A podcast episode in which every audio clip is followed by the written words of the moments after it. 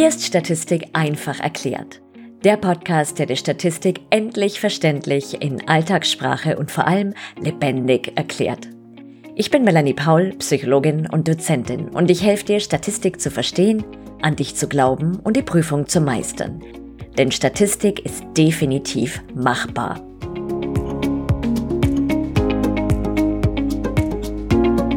Ging es dir auch schon mal so, dass du ein paar Variablen vor dir hattest und absolut keine Ahnung, was du damit rechnen kannst? Falls ja, ist das deine Episode. In dieser Folge gehen wir ein bisschen mehr in die Praxis und sehen uns an, was du mit fünf verschiedenen Variablen potenziell so alles anstellen kannst. Und noch was kurz vorweg.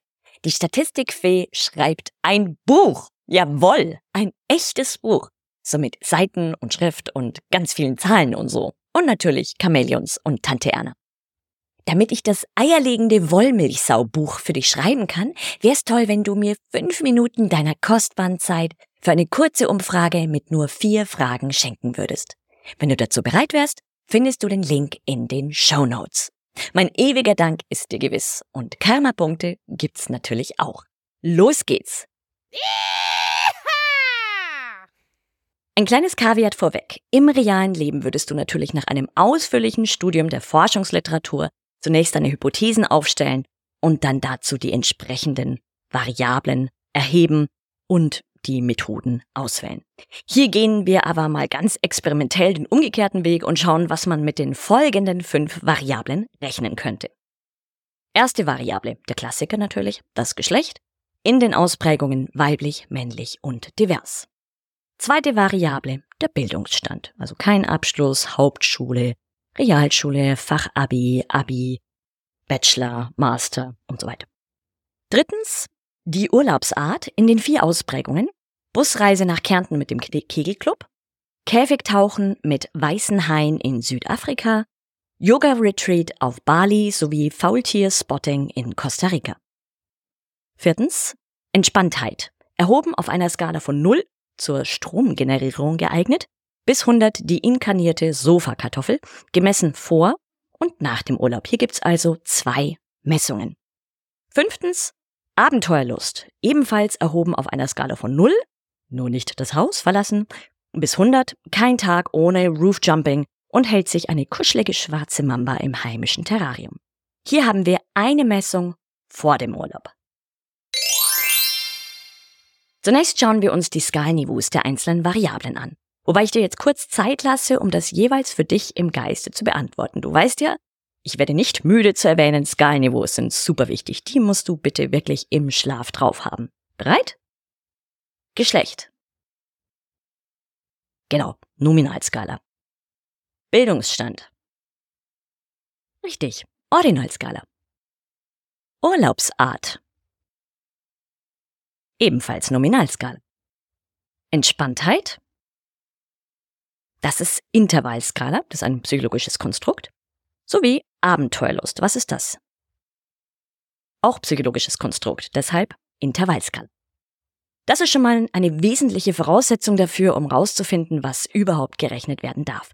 Denn wenn du weißt, dass die Urlaubsart nominal skaliert ist, weißt du hoffentlich auch, dass da beispielsweise kein Mittelwert und keine Varianz berechnet werden darf. Also ein Mittelwert aus Urlaub mit dem Kegelclub und Faultierspotting in Costa Rica wäre relativ schwierig. Beginnen wir nun mit dem, was auswertungstechnisch im Bereich der deskriptiven Statistik möglich ist, also der beschreibenden Statistik. Beim Geschlecht sowie der Urlaubsart können wir die absoluten und relativen Häufigkeiten berechnen. Zudem den Modus oder Modalwert, also die am häufigsten vorkommende Ausprägung.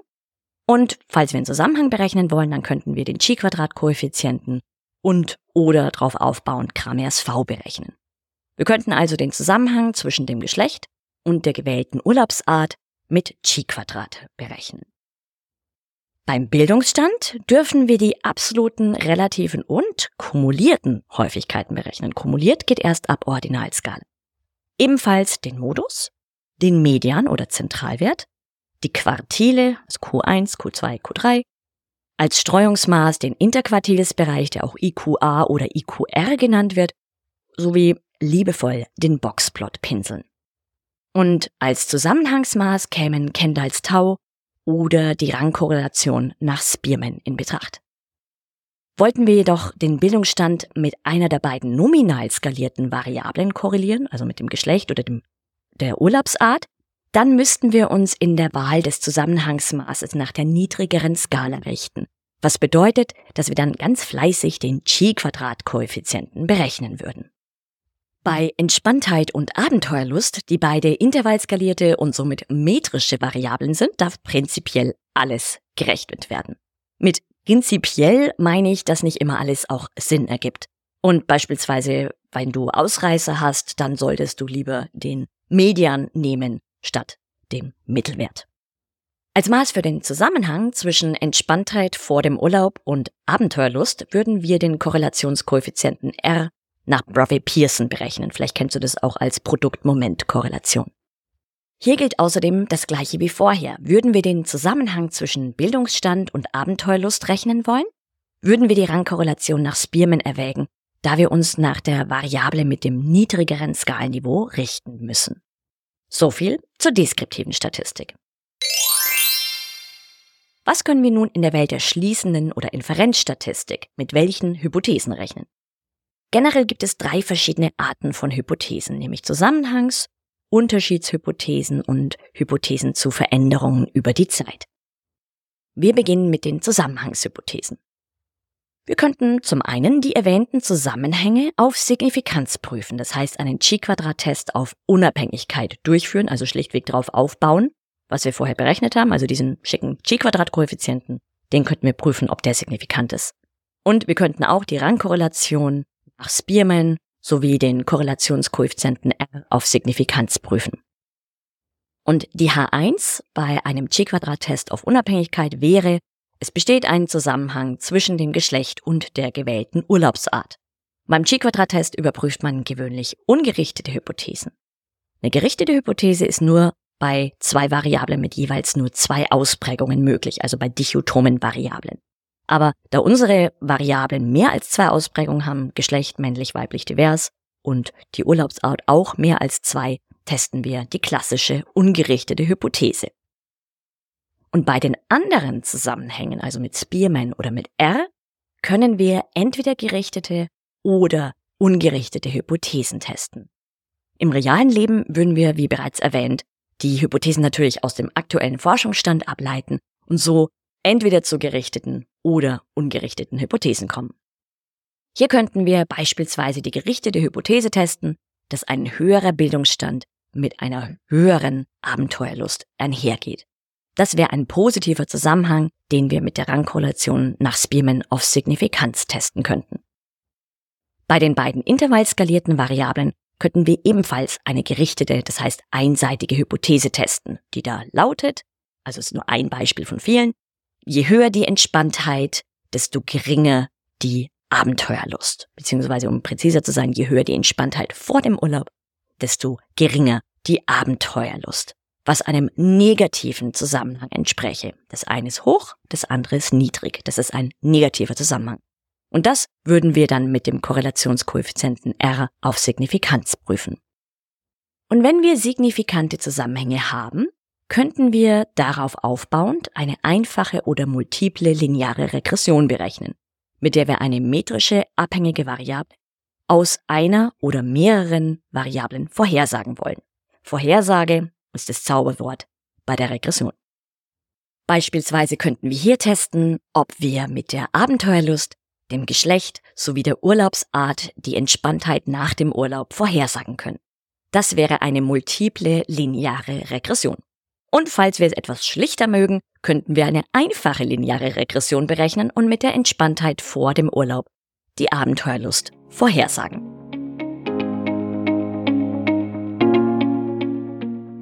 Hast du das Gefühl, dass dein Gehirn irgendwie nicht für Statistik gemacht ist? Fühlst du dich wie der dümmste Mensch auf Erden, weil es bereits beim Summenzeichen hakt und dir Bücher irgendwie nicht so wirklich weiterhelfen, da dir alles wie Geheimcodes der NASA vorkommt? Wenn du dich also gnadenlos lost fühlst, inmitten der tausend verschiedenen Formeln und Verfahren, ohne klaren Fahrplan oder Struktur, dann naht jetzt Abhilfe. Die Statistikfee proudly presents Statistik Gym. Dein Online-Fitnessstudio für Statistik im Bachelor, das dich sowas von fit für die Prüfung macht. Statistik Gym ist eine Mitgliedschaft, genauso wie du das vom Fitnessstudio, Netflix oder Spotify her kennst, nur eben, man ahnt es, für Statistik, die dir hilft, dieses Fach endlich zu verstehen, an dich zu glauben und die Klausur zu meistern. Hier bekommst du alles an Unterstützung, was du fürs Verstehen von Statistik und zum Bestehen der Prüfung brauchst. Live-Frage-Antwort-Sessions, Videos, Audios, Übungsblätter, Probeklausuren, einen Fahrplan durch die Welt der Statistik, die Möglichkeit jederzeit Fragen zu stellen, Live-Teachings mit mir oder Gastdozentinnen wie Daniela Keller und vieles mehr. Alles in leicht verständlicher Form erklärt, mit konkreten praktischen Beispielen und natürlich einer Portion Humor versetzt. Klingt gut? Dann geh gleich mal auf www.statistikgym.de, wo du alle Infos bekommst. Den Link findest du unten in den Show Notes. Wir sehen uns in Statistikgym. Weiter geht's mit den Unterschiedshypothesen. Hier haben wir mehrere Möglichkeiten, je nachdem, ob wir Unterschiede zwischen zwei oder mindestens drei Gruppen testen. Als grobe Daumenregel gilt, geht es um Mittelwertsunterschiede bei zwei Gruppen, wählen wir gewöhnlich einen T-Test, sofern die Voraussetzungen dafür erfüllt sind. Wollen wir hingegen die Mittelwerte von drei oder mehr Gruppen vergleichen, wechseln wir in die Welt der Varianzanalyse. Also nochmal, zwei Gruppen, Unterschiedshypothesen, Voraussetzung erfüllt, T-Test, drei Gruppen oder mehr, die verglichen werden, Varianzanalyse. Und hinter die feinen Löffelchen schreiben. Beim T-Test können wir gerichtete und ungerichtete Hypothesen testen, bei der Varianzanalyse hingegen nur ungerichtete. Wir starten jetzt mit dem Fall mit zwei Gruppen. Unsere Hypothese könnte sein, dass sich Frauen und Männer in ihrer Abenteuerlust unterscheiden. Oder in ihrer Entspanntheit vor dem Urlaub. Oder nach dem Urlaub. Wir könnten auch die gerichtete rechtzeitige Hypothese aufstellen, dass Frauen abenteuerlustiger als Männer sind. Zudem könnten wir testen, ob sich Menschen mit Hochschulabschluss von Menschen ohne Hochschulabschluss in ihrer Abenteuerlust unterscheiden. Oder wir prüfen, ob die Entspanntheit nach dem Urlaub der Busreisenden mit dem Kegelclub höher ist als die der Käfigtauchenden mit weißen Haien. All dies würden wir nun mit dem T-Test für unabhängige Stichproben auswerten. Und falls die Voraussetzungen für den T-Test verletzt sind, würden wir hier den Mann-Whitney U-Test verwenden. Wenn es hingegen darum geht, ob die Entspanntheit nach dem Urlaub höher als vor dem Urlaub ist, also wenn wir uns auf diese zwei Messungen beziehen, auf diese zwei Messzeitpunkte, Entspanntheit vor, Entspanntheit nach dem Urlaub, dann wären wir bei einer Veränderungshypothese. Und hier wäre der T-Test für abhängige oder verbundene Stichproben das Verfahren deiner Wahl. Und falls die Voraussetzungen dafür verletzt sind, würden wir den Wilcoxon-Test verwenden. Zurück zu den Unterschiedshypothesen, jetzt bei mindestens drei Gruppen. Nun wählen wir eines der Verfahren aus der Gruppe der Varianzanalyse, auch ANOVA genannt. Wir könnten prüfen, ob sich die Entspanntheit nach dem Urlaub abhängig von der gewählten Urlaubsart unterscheidet. Also gibt es da Unterschiede in der Entspanntheit nach dem Urlaub, abhängig davon, welche Urlaubsart jemand gewählt hat. Dann wäre die einfaktorielle ANOVA die Methode der Wahl. Und bei einer Verletzung der Voraussetzungen würden wir stattdessen den Kruskal-Wallis-Test bemühen. Jetzt könnten wir zudem eine weitere Variable mit in unser Modell aufnehmen und testen, ob es Unterschiede in der Entspanntheit nach dem Urlaub abhängig von der Urlaubsart und dem Geschlecht gibt. Das wäre dann die zweifaktorielle ANOVA, zu der es meines Wissens kein Ausweichverfahren bei Verletzungen der Voraussetzung gibt. Und wenn wir ganz wild sind, könnten wir zur vorherigen Fragestellung auch noch die Variable Bildungsstand hinzufügen. Das wäre dann eine mehrfaktorielle oder dreifaktorielle ANOVA.